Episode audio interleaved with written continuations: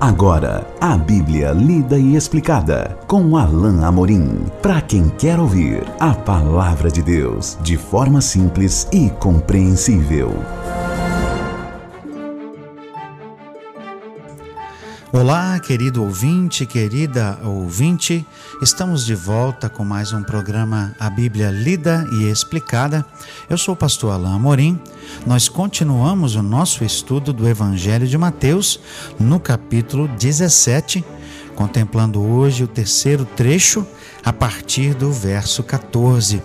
Eu espero que você já esteja aí com a sua Bíblia aberta e possa acompanhar a leitura do texto bendito da palavra de Deus. Diz-nos assim então o texto, Mateus 17, a partir do verso 14. E quando chegaram para junto da multidão, aproximou-se dele um homem que se ajoelhou e disse: Senhor, compadece-te de meu filho, porque é lunático e sofre muito. Pois muitas vezes cai no fogo e outras muitas na água. Apresentei-o a teus discípulos, mas eles não puderam curá-lo. Jesus exclamou: Ó oh, geração incrédula e perversa, até quando estarei convosco? Até quando vos sofrerei? Trazei-me aqui o menino. E Jesus repreendeu o demônio, e este saiu do menino, e desde aquela hora ficou o menino curado. Então os discípulos, aproximando-se de Jesus, perguntaram em particular: por que motivo não podemos nós expulsá-lo?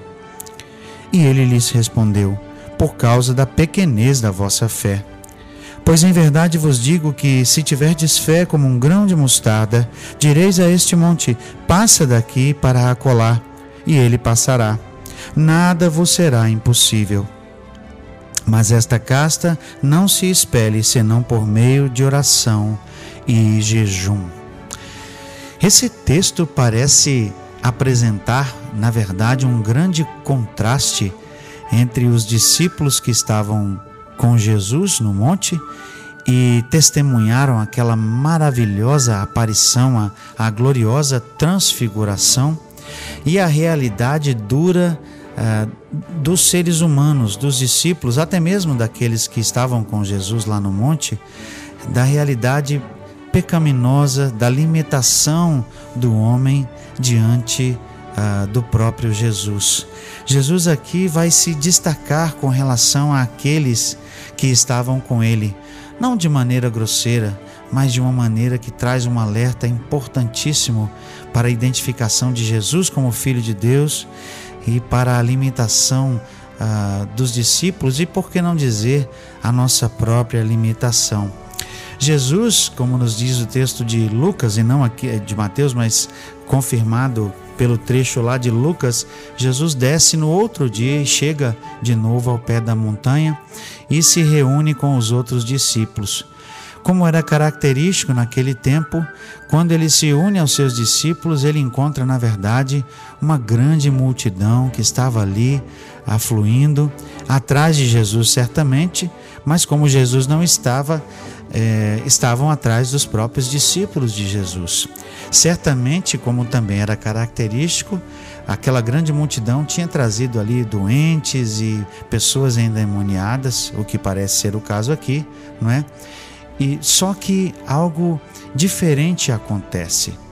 Um homem se aproxima de Jesus quando o vê chegando, se ajoelha e diz: Senhor, Compadece-te de meu filho, porque é lunático e sofre muito.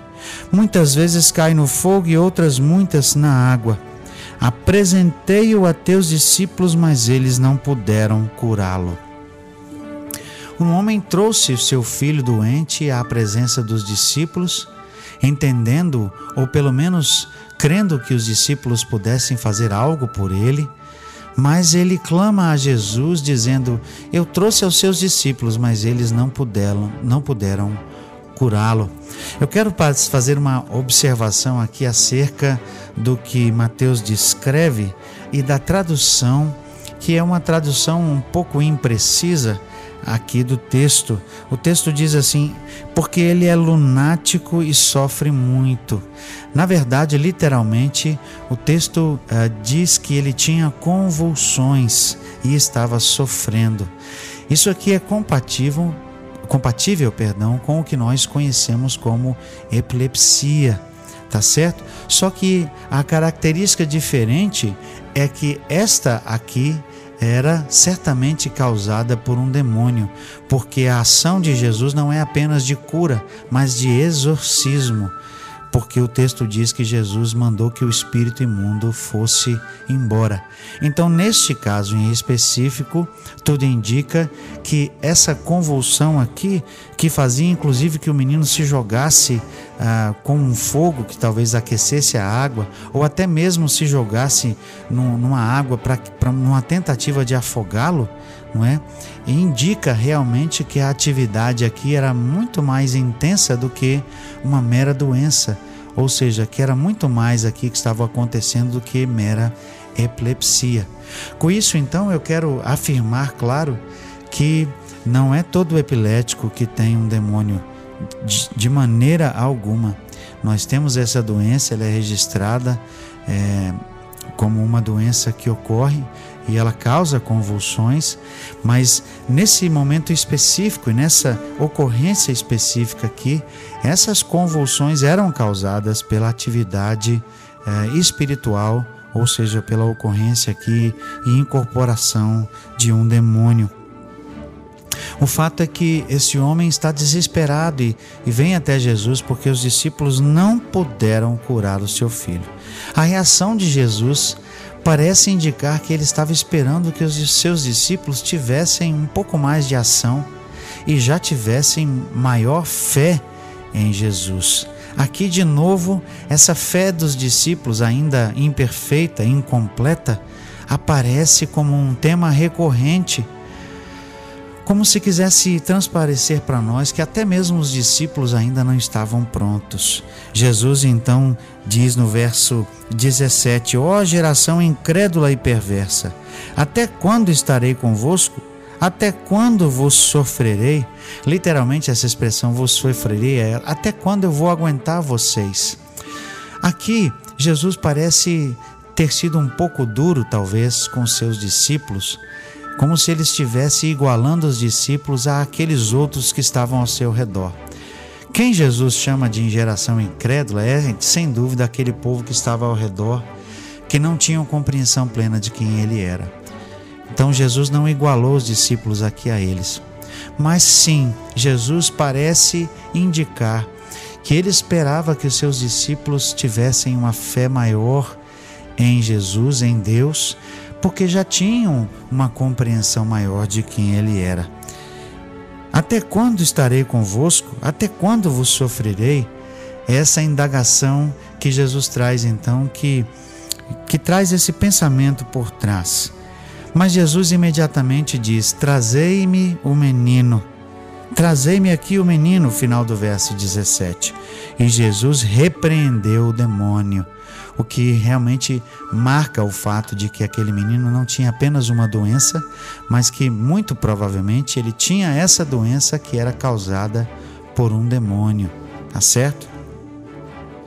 E este saiu do menino, o demônio, e desde aquela hora ficou o menino curado, ou seja, da partir daquele momento ele foi definitivamente curado ou porque o menino foi embora com seu pai, ou porque eles se afastaram um pouco, os discípulos vieram até Jesus e, como era característico, eles pedem que Jesus explique o que aconteceu.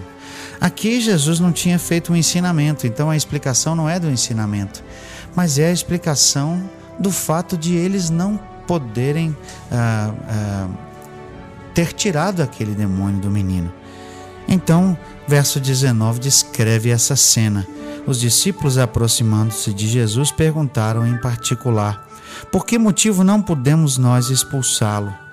E ele lhes respondeu: Por causa da pequenez da vossa fé. Essa afirmação até hoje é um pouco mal compreendida.